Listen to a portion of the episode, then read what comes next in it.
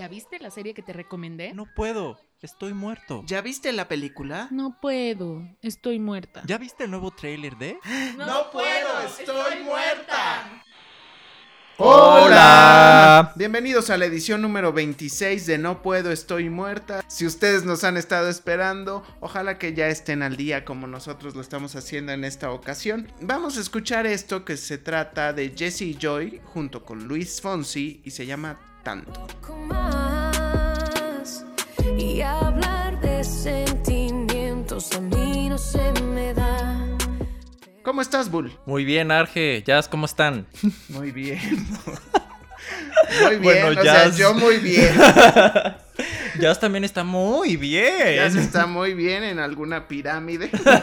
Eh, por ahí, en alguna pirámide por ahí, nos estará escuchando Jazz. Vía remota, claro. Tendremos aquí la tecnología de punta y estará Jazz vía remota. Enlace satelital. Enlace satelital eh, en vivo. Estén al pendientes para poderla escuchar en un momento más. Sin embargo, llegó el momento tan esperado de Joker, ¿cierto? Se estrenó este 4 de octubre la versión que tiene como protagonista a Joaquín Phoenix y que además comentábamos es del director Todd Phillips. Y me gustaría, Bull, que empezaras con eso. ¿Quién es Todd Phillips? Pues resulta que Todd Phillips es el director de las películas de, de la trilogía de ¿Qué pasó ayer? Esta- Las de Hangover. Ajá, estas películas que hablan justo de la resaca de unos amigos y que pasan puras locuras, pero que estamos hablando de que es comedia. ¿Y eso por qué es importante o por qué es relevante? Porque nosotros creemos que también es, eh, bueno, Joker es una, de entrada es una gran película, pero también es la demostración de, de la versatilidad de este director y de que tan bien lo hace y que no necesariamente hace ese tipo de películas eh, ligeras, digamos así, ¿no? Sí, exactamente, es una revelación como tal, además de la impecable actuación de Joaquín Phoenix, creo Impecable, que también otro de las sorpresas de esta película es que fue dirigida por este director que pues realmente no esperabas que de esas películas digamos tan normales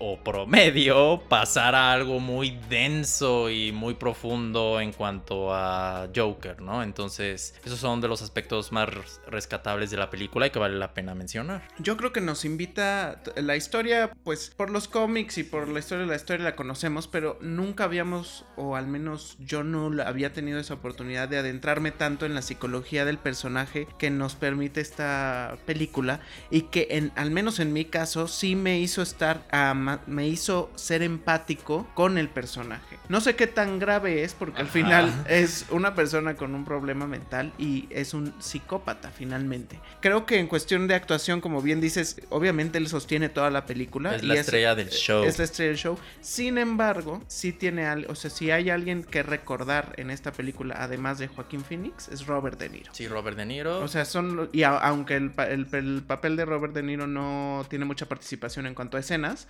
pero creo que son los dos actores que más se recuerdan al terminar de ver la película. Sí, también está Frances Conroy, que es la mamá. Ella salió en Six Feet Under, la serie de HBO. Entonces, la película tiene muy buenas actuaciones, pero la que sustenta o lleva todo y se lleva toda la película es la de Joaquín Phoenix, que es muy seguro que lo nominen a, a un Oscar. Yo me atrevería a decir que incluso es muy seguro que también gane el Oscar. Ya dependería, o sea, tendríamos que ver qué más actuaciones salen, pero bueno, además... hasta ahora sí. El tema también es que Joaquín siempre ha sido muy crítico de esas entregas y no le gusta entrar al juego. Entonces para el Oscar es necesario entrarle a todo el aspecto publicitario. Algunas veces entonces los votantes pueden ser que no se lo den, depende. Pero si es inteligente la academia, va a utilizar justo eso, ese rechazo que tiene Joaquín Phoenix a esta faramaya de las premiaciones para utilizarlo Claro. como un gancho para que la gente vea las premiación, porque al final lo que ellos necesitan es rating y pienso que ver a Joaquín Phoenix, al menos en la ceremonia, eh, con todas las circunstancias que ya comentaste, pues sería un gran atractivo. Además de que de verdad es una gran película, son alrededor de dos horas, Dos horas. Ujú. que no parecen dos horas, Mm, mm. porque desde el minuto uno te engancha. Sí, la película es un retrato, como bien dices, de un psicópata al borde del abismo. Su vida se está derrumbando derrumbando y el director mantiene un tono constante de tensión por todo lo que estás viendo en pantalla. En algún momento el personaje principal va a explotar, ¿no? Entonces ese ritmo lo mantiene en toda la película y sí hay escenas fuertes y perturbadoras para personas que no están acostumbradas a ver este tipo de películas y más de cómics, digámosle, porque es una película de clasificación C en Estados Unidos y ha generado mucha controversia por su representación de las armas, representación de un blanco, un individuo blanco, como al fin y al cabo si siente cierta empatía y que pueda sustentar actos de este tipo de violencia contra otras personas, ¿no? Entonces todo esto ya viene con el problema ahorita legal de armas en Estados Unidos, ha habido mucha controversia, hay gente que dice que este tipo de películas glorifican ese tipo de actos y los validan, ¿no? Entonces obviamente va a haber personas que les pueda afectar y también dicen que puede incitar a crímenes basados en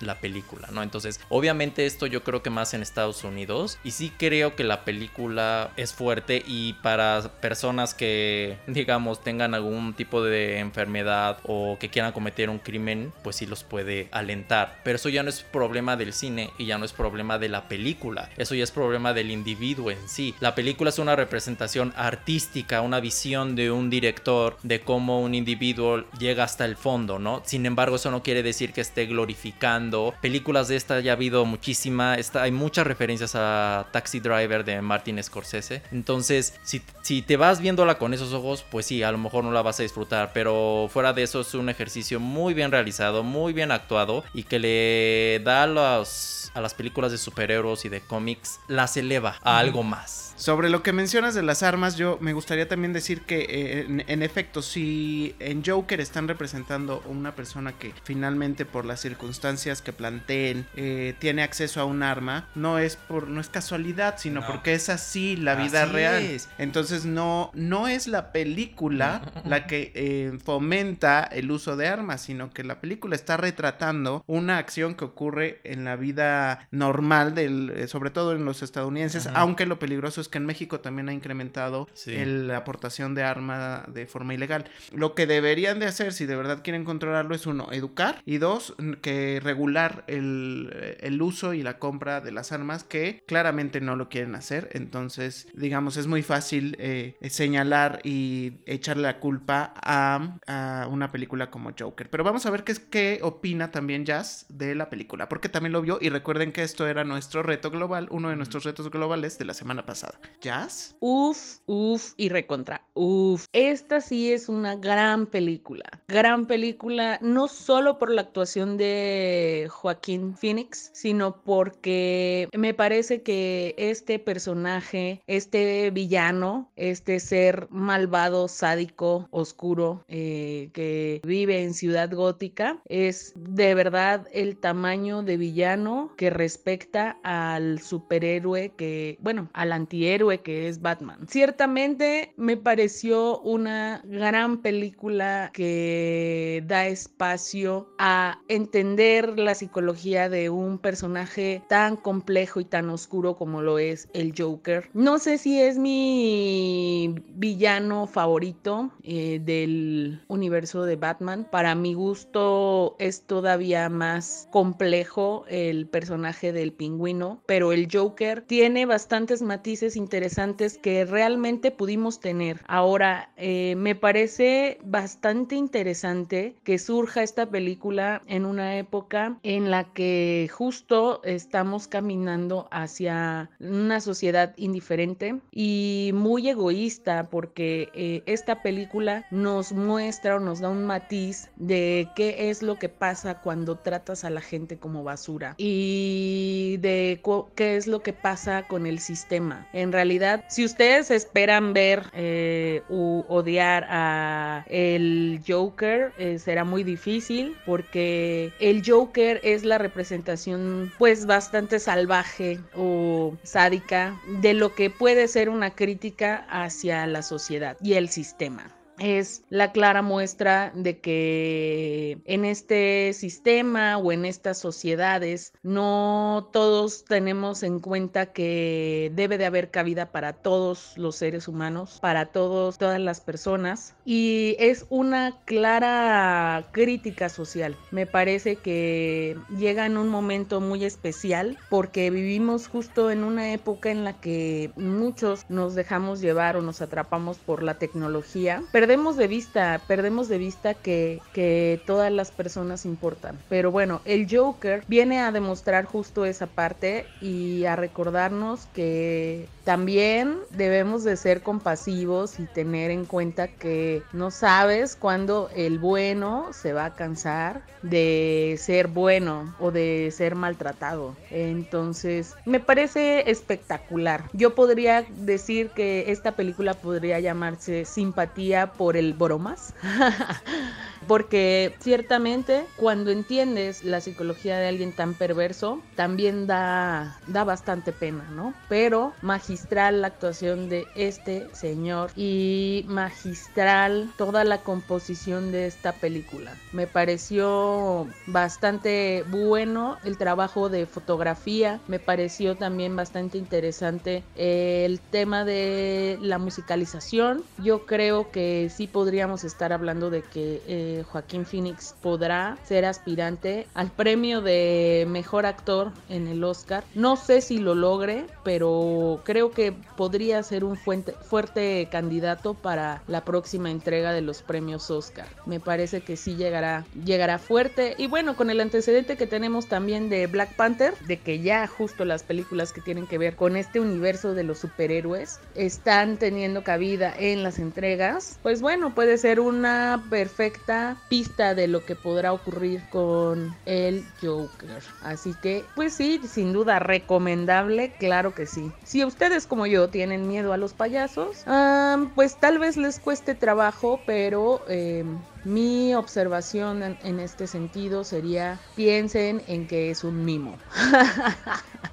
Porque en realidad solo, solo tenemos algunos minutos en los que ciertamente sí es un payaso. Pero pues piensen en el Joker como un mimo. Bien, pues yo creo que con eso les, es todo lo que les podemos decir de Joker. Véanla. Esta sí es una de las películas que recomendamos que no se, no se pierdan. Aunque si son muy sensibles a la violencia, pues evítela. Eh, Tú viste, Bull, otra película francesa, por lo que tengo entendido, que se llama Sabas. Sabas. Sabas.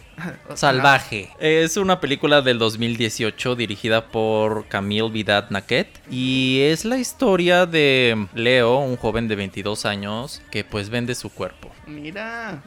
y bueno, vende su cuerpo a homosexuales, ¿no? Entonces... ¿Él es homosexual? Sí. Ah, Entonces retrata la vida de ese individuo que obviamente tiene mm, problemas pues de higiene, problemas médicos, no se cuida en lo más mínimo y obviamente también tiene problemas amorosos porque se enamora de un compañero que también se dedica a lo mismo, pero es una representación cruda, fuerte de la prostitución en el del punto de vista de un hombre, ¿no? También es tiene tintes, bueno, él es más que nada un vago, no busca por estabilizar su vida, entonces como que la película es esa representación y tú dices, bueno, se le presentan muchas oportunidades para reivindicar su vida, para ir por el camino, digámosle, correcto, pero él está conforme y a gusto así. Entonces, él, o sea, al fin y al cabo ya está en un mundo de, él disfruta más estar caminando por las calles, dormir en el pasto, que dormir en una cama. Entonces, y hay muchos vagos así. Entonces, que por más que los quieras tú ayudar, brindarles apoyo, lo toman un día, pero al día siguiente ya lo, lo dejan. Entonces, también obviamente hay temas de drogadicción, se droga el individuo. Entonces, la película sí es fuerte en cuanto a todo lo que le estoy mencionando, porque se ve gráficamente las escenas sexuales, las escenas de drogas. Y no, a lo mejor la película no es su objetivo mostrar una solución sino nada más representar lo que es. Entonces es una película fuerte, representa al prostituto gay más que nada. Muy bien, ¿dónde la pudiste ver tú? Está en cines de arte, tanto de Cinépolis y Cinemex. Bueno, pues ahí búsquenla. Y si esto lo están escuchando en otro momento del, del año, pues también seguramente estará en plataforma. Es una buena opción para eh, la comunidad LGTB. Entonces, para ver ese. Hay gente también que muy probablemente la verá por morbo. Porque pues, También se vale, sí. Pero no es una mala película, está bien hecha, muy bien actuada por el actor principal. Y pues si si les gusta un poco más de densidad y de representaciones fuertes de la realidad, véanla. Perfecto. Y la semana pasada también tuvimos como reto global una serie de Netflix que se estrenó hace recientemente que se llama The Politician. ¿Y qué podemos encontrar ahí? Pues yo les cuento rápidamente un poco de lo que va la trama para que ya nos des ahora uno- un poco más de datos de Bull. Inicia así, como un eh, chico que está en, a finales de high school porque ya está aplicando para las universidades y está contendiendo, bueno, más bien se postula para la presidencia de la escuela y de pronto se entera que tiene un contendiente. Y entonces empieza a saber cómo son las luchas y los movimientos políticos a esa edad que tienen que hacer, porque obviamente tienen su equipo de eh, consejeros, por así decirlo, cada uno de los dos, que los van moviendo para, eh, para poder triunfar en las elecciones, ¿no? De eso va, me parece que todo. Yo solo vi dos capítulos. Sí, es una campaña política para una vicepresidencia, no, para un presidente y una vicepresidencia en la escuela. Entonces, efectivamente, es una serie de política, pero con un tono muy fresco y muy ágil. A mí, por lo general, las series políticas siempre se me han sido. Bueno, en general, el tema de la política a mí siempre se me ha sido muy aburrido. Ajá. No me, no me gusta, pero aquí eh, los creadores, Ryan Murphy y Brad Falchuk, Que son los creadores de American Horror Story, de Glee, de American Crime Story. Sí se nota un poco de Glee en la serie por Sí. el aspecto de que es en una universidad, ¿no? Entonces como que sí hay similitudes, pero aquí creo que la serie es súper ágil, son ocho episodios, todo lo de una temporada de 22 episodios, por ejemplo, lo hacen de una manera real y fácil en ocho episodios, creo que no necesitaban más. Entonces la serie te deja esperando una segunda temporada que ojalá la hagan. La serie me gustó, se me hizo divertida, buena, bien actuada. No es algo quizá tan nuevo, pero sí fresco en cuanto al aspecto de la política, ¿no? Y también te da mucha risa, creo que es divertida y creo que también hay paralelos, o sea, lo ves divertido y lo ves chusco, pero dices, eh, bueno, así es la política realmente, Claro. independiendo que lo estén, independientemente de que lo estén haciendo en una escuela, o sea, ya en la vida real, es así, entonces todos esos matices y como similitudes al a ya una vicepresidencia o presidencia en un aspecto ya de una ciudad o un país, creo que obviamente sí latinan bien con esos temas. Es ligera, sin embargo yo les recomiendo que si van a ver el primer capítulo que dura más de una hora, esperen después, o sea, los primeros 25 minutos hacen un planteamiento del problema, sin embargo puede ser, es lo más lento de toda la temporada según yo. Entonces puede ser que se desesperen un poco, pero pasando eh, esos 25 minutos todo empieza a ser muy ágil y además empieza a haber twists que no te esperabas No. en- desde el primer capítulo. El primer capítulo parece que viste como toda una temporada completa y pues véanla. Vamos a ver qué opina Jazz de este reto que también ella vio y que está mandándonos. eh, ¿Se escucha bien, Jazz? ¿Nos escuchas bien? ¿ya? Bueno, The Politician es una bastante interesante joya de Netflix, porque me parece que a quienes nos quedó a deber Netflix por ahí con el cierre de House of Cards, podemos encontrar un lado bastante más irónico y más fresco de una visión de lo que se puede hacer con una trama de política. Me pareció bastante buena la premisa, los actores son maravillosos, creo yo que emociona ver que los jóvenes están dándole un nuevo aire a todas estas producciones de series, de cine y demás. ¿Por qué lo digo? Porque realmente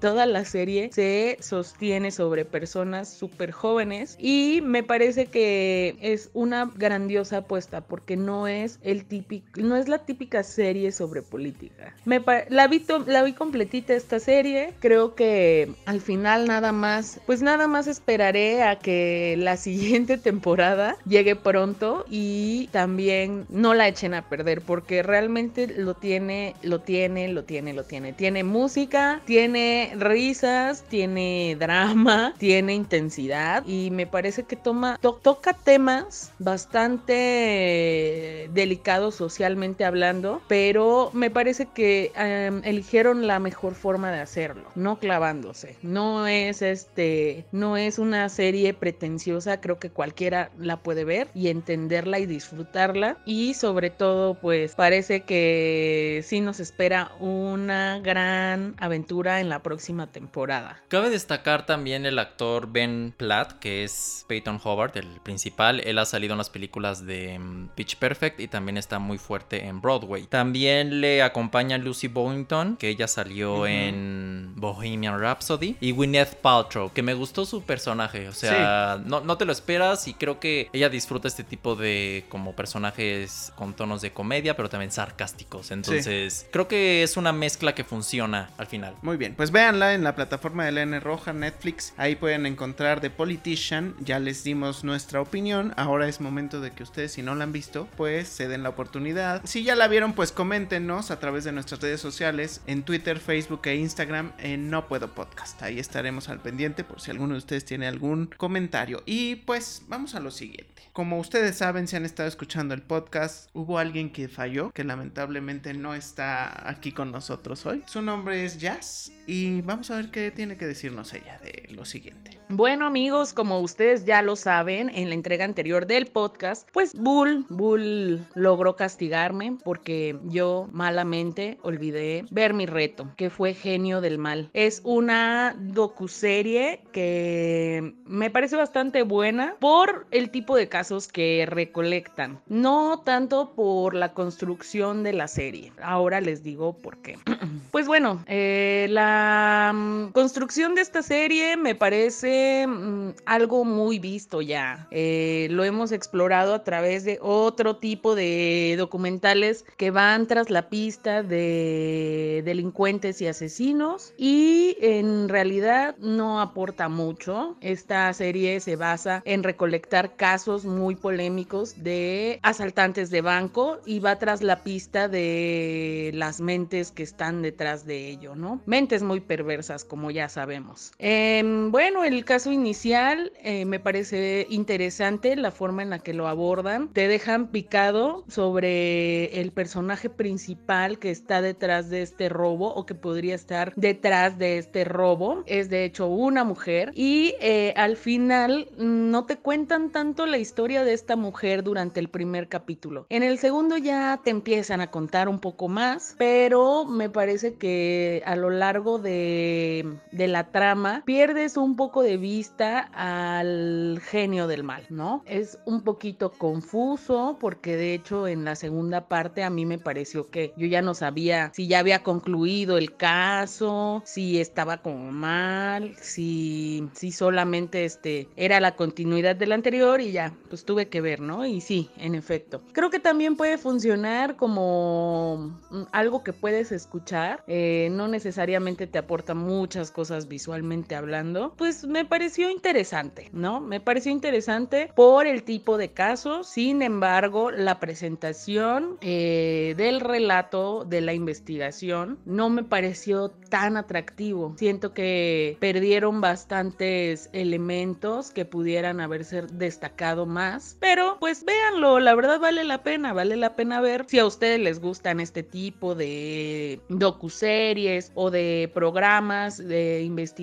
sobre mentes criminales, pues les va a gustar, ¿no? Siento que pudieran haber hecho un poquito más con pues con el tipo de delincuentes que presentan y pero pues tampoco me parece tan malo, ¿no? Es, es bastante rescatable y como dije ya, si a ustedes les gustan este tipo de programas, seguramente la van a pasar muy bien. Eso sí, amigos, no lo vean mientras están desayunando como yo malamente hice porque se les va a revolver el estómago en algún punto. Así que ya lo saben. Tú también viste Genio del Mal, ¿no, Bull? Sí, yo también la vi y estoy de acuerdo con Jazz. Es una um, docuserie, docudrama que muestra un caso muy particular que sucedió de un robo de un banco por un repartidor de pizza, pero muestra más que nada quién está detrás de todo ese plan maestro y la serie es ágil, pero tampoco es como um, algo completamente nuevo, pero si la si tienen tiempo libre la pueden disfrutar.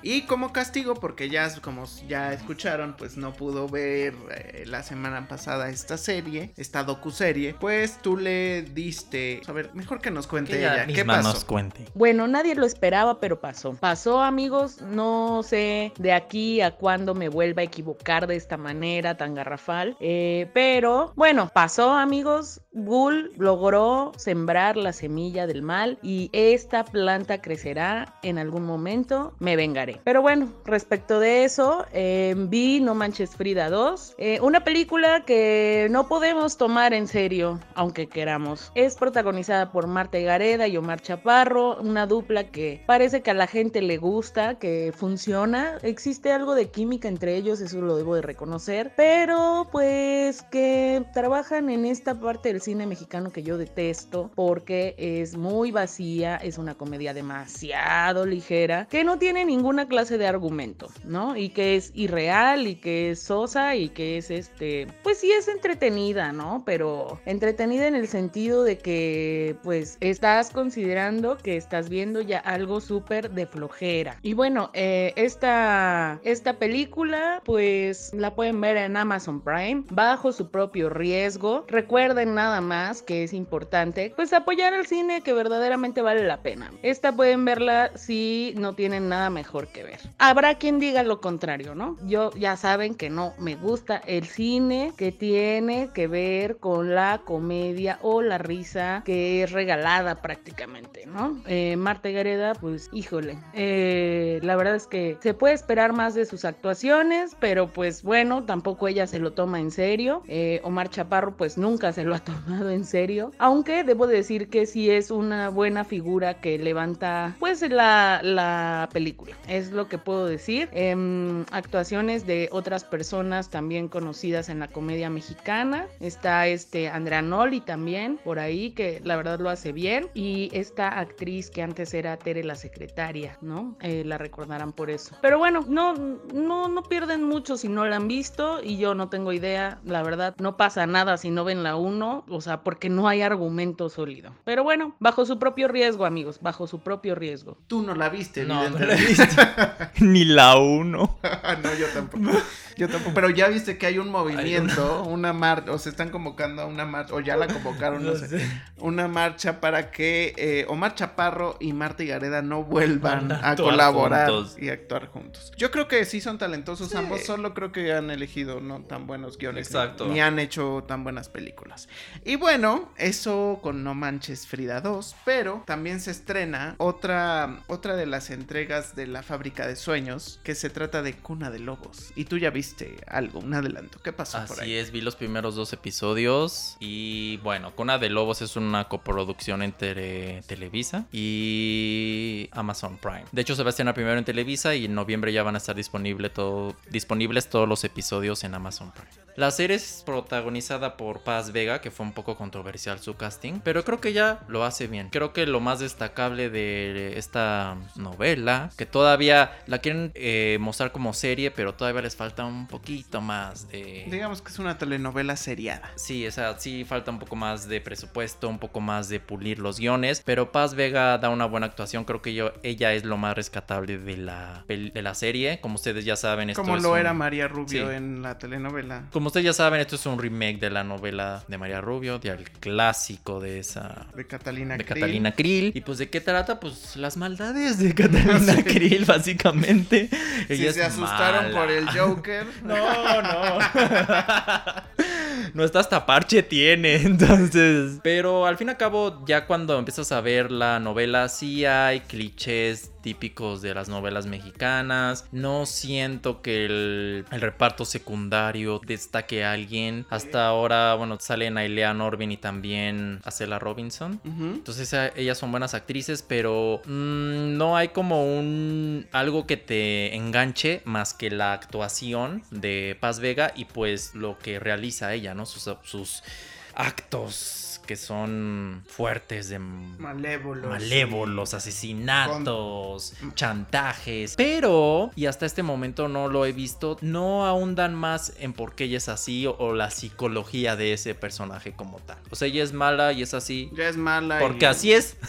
Sí, claro. Entonces, a lo mejor hubiera sido interesante ver un poco más de eso, pero al fin y al cabo termina siendo una novela. Sí siento que está mejor que La Usurpadora, pero a mi gusto se pudo haber hecho algo muchísimo mejor, con una calidad superior en cuanto al guion y en cuanto a la trama. La trama es muy predecible, muy ya visto, no, no siento que ofrezca nada nuevo. Eh, bueno, la usurpadora tuvo una buena respuesta después de los primeros capítulos. A la gente le empezó a gustar. Se enganchó ciertamente. Y yo creo que va a ser lo mismo con esta serie. Aunque no podemos dejar de ver que hace falta eh, para como la vendieron como una como la transición de la telenovela a una serie. Todavía quizás es ahí falta. donde les faltó pulir más, ¿no? Sí, todavía les falta. Obviamente hay muchos más clásicos que pudieran aprovechar para este tipo de historias. Lo que me preocupa entonces es, porque seguramente después de Cuna de Lobos viene Rubí con Camila Sodi. Mm. Y si algo le ha faltado a Camila Sodi a- cuando ha actuado en telenovelas y a veces hasta en el cine, es carácter. O sea, sus personajes regularmente no tienen, o su forma de, de personificarlos les falta un poco de carácter. Pero habría que ver cómo, cómo resuelve con Rubí, porque pues ya venimos de final Sandra Echeverría, al final tuvo muy buena aceptación, aunque nosotros pensábamos que estaba como ahí, eh, como que le faltaba un poco más a. Sandra, pero a la gente le gustó mucho. Ahora tú comentas que Paz Vega lo está Sí, haciendo sí muy bien. bien, que o sea, Paz Vega es una gran Es actriz. una gran actriz, pero imagínate con un guion, con una mejor estructura. La serie novela, o sea, tiene los mismos tropiezos en cuanto a problemas de edición, cortes que se ven más pues en una novela, que no tienen cierta continuidad, la música también, Mm. como... O sea, creo que lo que han mejorado entonces es en, en cuestión de fotografía y A dirección de arte. mejor, A lo mejor. Pero yo creo que una combinación que lo hubiera elevado es el- un mejor guion, una música que no fuera de novela y una edición que se vea ya de una serie. Pero Pues- sí falla en eso. Pues ya la pueden ver en Las Estrellas o también están disponibles eh, sus capítulos en las plataformas digitales de Televisa. Televisa. Y seguramente, como dices, más tarde en Amazon Prime. Pues ahora sí, ¿qué vamos a ver la próxima semana? Porque, o más bien en la próxima edición de este podcast, mm, vamos a tener tres retro- retos globales. retos. En esta ocasión vamos a recomendar, bueno, no recomendar, sino vamos, Vamos a a ver los tres Solteras, que es una película mexicana que ya está en la plataforma de la N Roja. Después vamos a ver En la hierba alta, que también está en, es una, es un original de Netflix. Original. Parece que es como de eh, eh, terror psicológico Sí, terror. Y una serie que mm, parece que mezcla fantasía, pero con actores latinos. Y es mexicana. Y es mexicana. Bueno, parece parece ser. mexicana. O más bien, el protagonista es, Es Sebastián mexicana. Rulli, que Ah, es bueno, no, argentino, sí pero. Es cierto. Oh. Quizás argentino. Pero tiene una espada. en la portada, que es este- y tiene un nombre raro. El dragón, el regreso de un guerrero. Entonces, vamos a ver de qué va esto. A lo mejor nos sorprende. Y seguramente ustedes, pues déjense sorprender. Y si quieren eh, hacer los retos junto con nosotros, pues adelante. Ahí está. Síganos en nuestras redes sociales eh, por Instagram, Twitter y Facebook en No Puedo Podcast. Y mm, pues esto ha sido todo en el, el- esto ha sido todo en el episodio número 26 de No Puedo, Estoy Muerta. Como siempre, muchas gracias y nos escuchamos en la próxima. Bye. Muy dentro que ya Me gusta estar muerta. Me gusta estar